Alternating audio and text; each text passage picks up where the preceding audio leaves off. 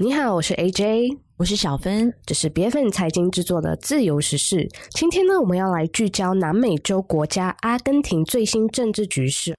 由于他的国库空虚呢，财政出现严重的缺口，于是呢，这个极右派也是经济学家出身的米雷伊总统呢，就下令一系列的削减政府开支措施，来遏制居高不下的通货膨胀率。那这个举动呢，固然获得国际货币基金的大力赞赏，但在国内呢，却引来数以千计的民众聚集首都布宜诺斯艾利斯市中心抗议。那究竟是怎么回事？呢？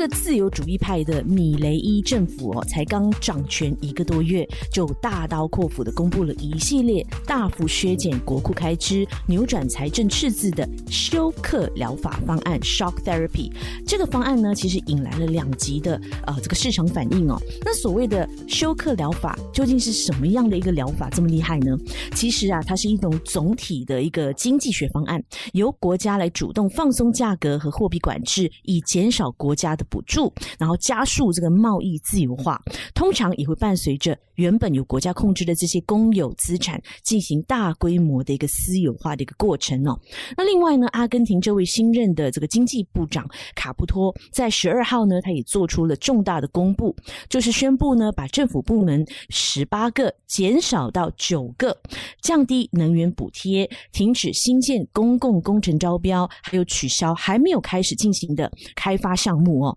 那这样的措施呢，在不同程度上都激起了地方的财政困境，其中一些省份呢，还可能会为了支付这个月和明年一月公务员的工资，面对到挑战。于是呢，我们看到阿根廷的左派团体哦，劳工联盟以及社会主义工人运动呢，就率领示威的群众呢，游行了几个街区，来到总统府前广场哦。他们挥舞着标语呢，高喊口号，表达抗议。那现场同时也出现了大批的军警和维安官员。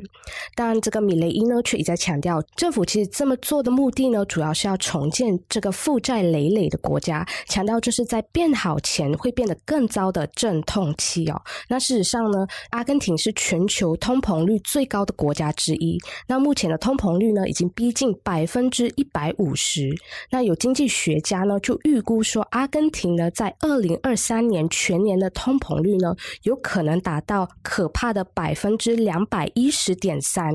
更有四成的这个公民呢，都生活在贫困之中哦。能不能够撑下去，其实还是一个问题。那政府当局呢，其实有大幅的。重贬国家的货币超过百分之五十，来刺激出口。民众呢认为，在理论上这些措施呢，也许有利于修复这个经济，但也造成了阿根廷的通膨率呢将在接下来出现大幅的上升，大大侵蚀人民的储蓄和消费能力。啊，除此之外呢，政府也要砍掉能源补贴计划哦。那这肯定呢会推高能源费用，还有这个百姓搭公共交通的交通费、运输，甚至是生活成本。而削减开支呢，也将拖累整个经济增长。那这还不止哦，米雷伊总统呢还将陆续宣布祭出更多的措施，包括撤销劳动市场管制，那就是说啊，任何企业都可以随意的、很容易的来解雇他们的员工。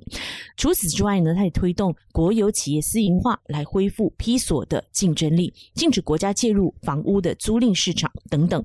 他也将透过总统政令大规模的松绑对国内经济的管制，取消或改变三百多项的法规。总而言之呢，他就是要终结以债养国的这种恶性循环。那米雷伊的首批经济措施当中呢，让美元的官方汇率一夕之间呢就下调一半以上。那现在是一美元兑八百披索，那披索呢贬值了百分之五十四。尽管实际上的严格资本管制呢，已经让获得外币的机会受到限制哦，可是人们呢还是在平行市场呢支付高额利率。要知道，阿根廷人所持的这个美金数量是仅次于美国人，积存美金的这个习惯呢，已经是他们生活中的一部分哦。那这些呢，只是一个开始。米雷伊的终极目标呢，是要把披索呢美元化。那就是废除批索，同时呢也要关闭阿根廷央行。那其实同为这个南美国家的厄瓜多尔呢，早在两千年就成功的释放了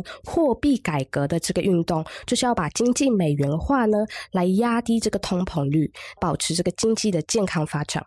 阿根廷政府计划从下周开始就要召开这个紧急会议，来讨论总统米雷伊的争议性改革方案。那同时呢，根据法新社的报道，米雷伊呢也呼吁国会在十二月二十六号到一月三十一号召开特别会议，来应应工会、承租人团体和左翼组织一周以来的抗议行动。那抗议人士说，米雷伊大型改革当中所包含的总统命令需要国会议员的支持。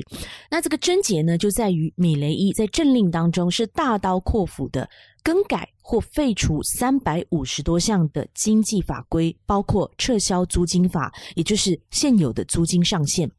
我们知道说，阿根廷的年通膨率已经突破了百分之一百六十。贫穷水准超过百分之四十，在这样的情况之下，米雷伊除了取消部分劳工保障措施之外呢，还废止了保护消费者受到过度涨价影响的法规。于是，人间团体就提出了一项司法动议，要求宣布米雷伊的大型改革政令是违宪的，最终可能要交由这个最高法院来审理哦。那这个米雷伊呢，他大幅的削减国家开支的这个电锯计划当中，其实还包括了终止退休金自动加额，还有限制罢工权利以及放宽私人医疗服务的价格上限等措施哦。那国会呢有十天的时间呢来批准或者是否决政令的全部内容，但不具当项否决权。要推翻这项政令呢，国会两院多数必须投票否决。如果议员呢不采取行动，那这些政令呢，将于十二月二十九日生效。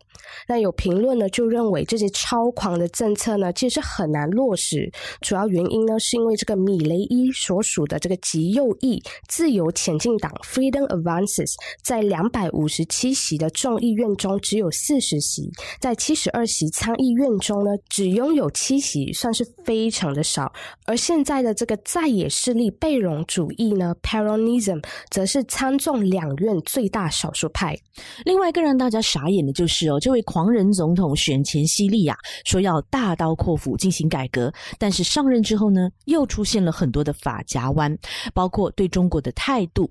那当时呢，在八月的时候，在大选初选期间呐，米雷伊接受彭博专访的时候呢，他就主张要冻结和中国的关系。当时他还说，中国人民没有自由可言，他们不能做自己想做的事，一旦做了就会送命。你会和刺客交易吗？他这样来问这个记者。那说的刺客呢，指的就是。北京政府，但是讽刺的是，他上任才一天，他就会见了中国国家主席习近平的特使，强调他将持续奉行一个中国原则。根据这个阿根廷媒体的报道呢，米雷伊还致函北京，要求中国支持并加快推进两国的货币交换，扩大上一届政府和中方达成的货币互换的协议。还说，新的政府呢是非常高度的重视两国关系，将继续。坚定来奉行一个中国原则，阿中两国经济互补性很强，阿根廷一方呢也愿意进一步来促进两国经贸、